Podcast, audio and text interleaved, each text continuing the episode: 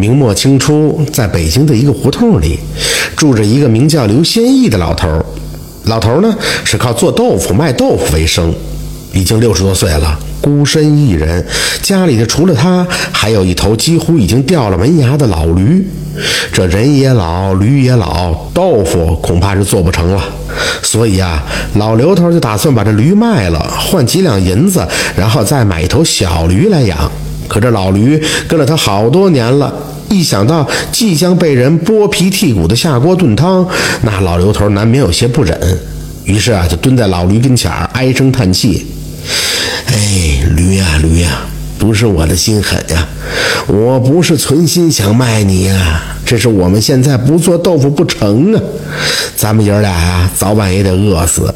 你呢，到了阴曹地府也别怨我。”要怪就怪你托生错了地方。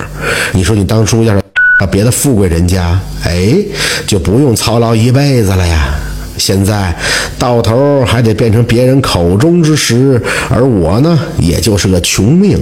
假如我要是那些吃不愁、穿不愁的人，哪怕就是个小门小户，只要手头宽裕一点儿，我也一定养你到老，绝不会生出别的念头。可惜呀，嘿。我这儿啊还有半条豆渣，你把它吃了吧，就当是我这老伙计替你践行了。说完，老头叹着气走了，而那驴也不知道是听懂没听懂，瞧着老头出了院，自己也是咧着那张漏风的大嘴，趴在那傻乐。老刘头找了一间汤锅，定好了第二天早晨前来拉驴，随后就返回了家中。可等他推开门进了院，顿时呢是大吃一惊。哎，那位怎么说了？莫非是说梦想成真，天上真掉下几十两银子？当然不是了，是那头驴说话了。哎，老刘头，你是不是要找人杀我了？就见那驴啊，头也不抬，眼也不睁的趴在旮旯那儿，那一嘴漏风的大板牙。哎，你你你你你你你你！见此情景，老刘头是惊魂未定。你什么呀你？亏我这多年替你拉磨磨豆腐啊，不给奖赏也就罢了，怎么还临了了剥皮吃肉呢？哎，不是不不是那个是什么呀？你敢说你没去汤锅呀？还是你觉得吃了我天经地义？你拍拍你的良心，这么做对得起我吗？我替你足足拉了十年的磨呀，绳子拉坏了多少不说，就连那磨都让我磨出俩眼儿了。可如今功劳苦劳都没有，你还想把我杀了吃肉？刚才啊，就刚才我问了我们那位大掌柜了，他老人家说，你要是不好生伺候，将我养老送终，那明天一早就让你天打雷劈，不得好死。嗯，我们大掌柜就是玉皇大帝呀。老刘头听着听着，觉得是又害怕又可笑，心说：玉皇大帝怎么还成了掌柜的了呢？难道他也私凡下界，开起了买卖不成？心里这么想，嘴上可不敢说。您琢磨呀，这半夜三更的一头驴趴在那儿跟您说话，任谁也没胆子跟他刨根问底儿吧。所以老刘头只好强打精神，哆里哆嗦地说。那不知道是要如何伺候您老人家呢？每天的呀，有酒有肉。对了，还要有上等的草料，什么黄豆啊、稻谷啊，啊，样样啊也不能缺。这很很冒昧的问您一句，您不是吃素吗？这又要酒又要肉干什么呀？我我我我我不得去拿点土特产孝敬孝敬我们大掌柜的呀？问那么多干嘛？让你拿你你就拿得了呗。嘿，那驴脾气还挺犟。可可可什么可呀？正好今儿个我还没吃呢，你先去给我弄只烧鸡来，再打五斤酒，我垫吧垫吧吧。老刘头一听，不由得是心中苦笑，心说：“这半夜三更的，上哪儿去给您买烧鸡去？再说了，没银子呀。”可又一想，那驴肯定是个妖精啊！现在让自己出去打酒买肉，正好借这个机会逃走。有什么事儿啊？到了外边再说吧。于是那驴刚吩咐完，老头顿时是如蒙大赦，一溜烟的出了家门，那是撒腿就跑。跑了好半天，也跑累了。老刘头终于像泄了气的皮球，一屁股坐在了地上。哎，坏喽坏喽！我老刘头活了多半辈子，临了怎么还招惹上妖精了呢？看样子呀，是要不达到他的满意，我这日子也就没法过了。这这这这这这可怎么办呢？想着想着，突然一抬头，就看见旁边有一家买卖，还亮着灯。老刘头赶忙走过去，进了那家铺子。还没等开口，这一个汉子笑呵呵地迎出来，就问：“嘿，老爷子，怎么了？后悔了？”刘贤义仔细一瞧，嘿，这才瞧清楚，此地正是自己刚刚来过的那家汤锅。跟自己说话的就是那里的掌柜的李顺超。哎呦，您可别说了，还是忘了那驴吧。我呀，不能卖了。这哎，这说好的事儿，怎么说变卦就变卦呀？我这锅都支上了，帮手也找了，您说您倒是因为什么呀？这汉子有些不高兴。哎呦，你是不知道啊，不是我不想卖，是那驴不让我卖呀。驴不让啊？什么驴不让卖呀？他亲口说的呀！这李顺超一听，你跟我扯什么淡呢？怎么的？他还能做你们家主是怎么着？嗯嗯嗯，什么呀？李顺超一脸的惊疑。于是呢，老头就把事情的经过原原本本的跟他讲述了一遍。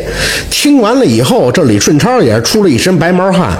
可是他毕竟年轻，想了又想，总觉得哪儿有些不对劲儿，所以抄起了一把尖刀，叫老头领着他再一次返回了家中。哎，李李老板啊，你这样做不好吧？万一真是个妖精，咱俩估计都得扔这儿啊！到了门口，老刘头的腿又开始哆嗦了。这清平世界，朗朗乾坤，我就不信有什么妖精。就算那驴它真成精了，今儿个我也把它宰了吃肉。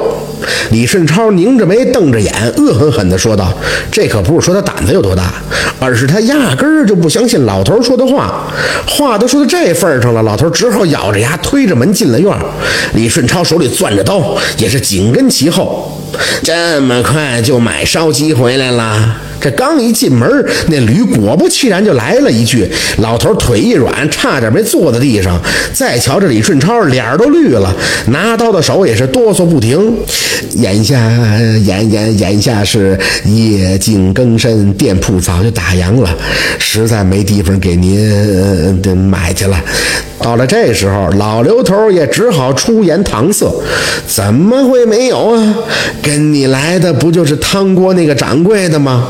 买不着烧鸡，就去他家拿几块。”听了驴如此一说，不光是老头，就连李顺超都懵了。这李顺超心说：“他怎么还认识我呢？我压根儿也没见过这驴呀！难道他真是妖精，能掐会算？”这俩人一愣的功夫，那驴似乎有些不耐烦了：“哎，赶紧的呀！都杵在这儿干什么？走啊！”这俩人就坡就出了院儿。可来到大街上，李顺超觉得越来越不对劲。一老一少商量着，今天这事儿啊，必须得弄明白。这可不行，心一横，牙一咬，回去。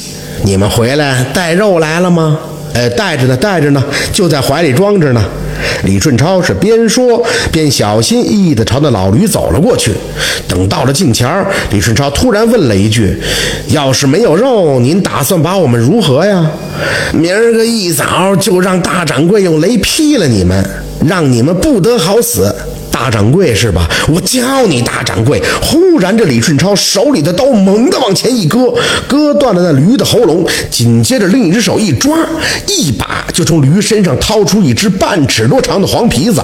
没等他叫，直接抡圆了就摔地上了。眨眼的功夫，那驴和黄皮子全都死于了非命。刚才说话的那声音马上就没了动静。老刘头看傻了，想刚才这到底怎么回事啊？于是听李顺超咬着牙说：“这个畜生还真成气候了。当年我爹在烧锅的时候，就有个声音，天天跟他要酒要肉，不给就说天打雷劈，不得好死。后来我爹就在我眼下得了疯病，到现在都不见好转。今天肯定是他跟着你回了家，又来卖弄这一套。”要不是说什么大掌柜的劈死劈死咱们，我还真都想不起来。嘿，如今好了，新仇旧恨一起算，我也算是给我爹报仇了。嘿，你说说这黄皮子，除了他还有哪个？你什么时候听说过老驴让你养老送终的？哎呀，那个驴，哎，我跟他。得了，肉都定出去了，不杀他怎么跟买主交代呀？再说了，牛马驴也好，猪狗鸡也罢，天造万物自有他们的去处，养的不就是给别人吃的吗？要是打板供上，那岂不都成了祖宗了？这老驴跟你这么多年有感情，再寻常也不过。可是你要跟他称兄道弟，替他养老送终，那你老刘头又跟这畜生有什么区别呀？随后，李顺超连夜喊了几个伙计，将驴抬回了汤锅，而那只被摔的黄皮子又把他带了回去，交给了老爹。没过几天，那老人家的心病也逐渐好转了起来。这真是老头卖驴惹灾祸，忽闻老驴把话说，实为黄仙来作怪，最终还是下汤锅。感谢收听名城故事会，喜欢听故事的朋友，那就点个关注吧。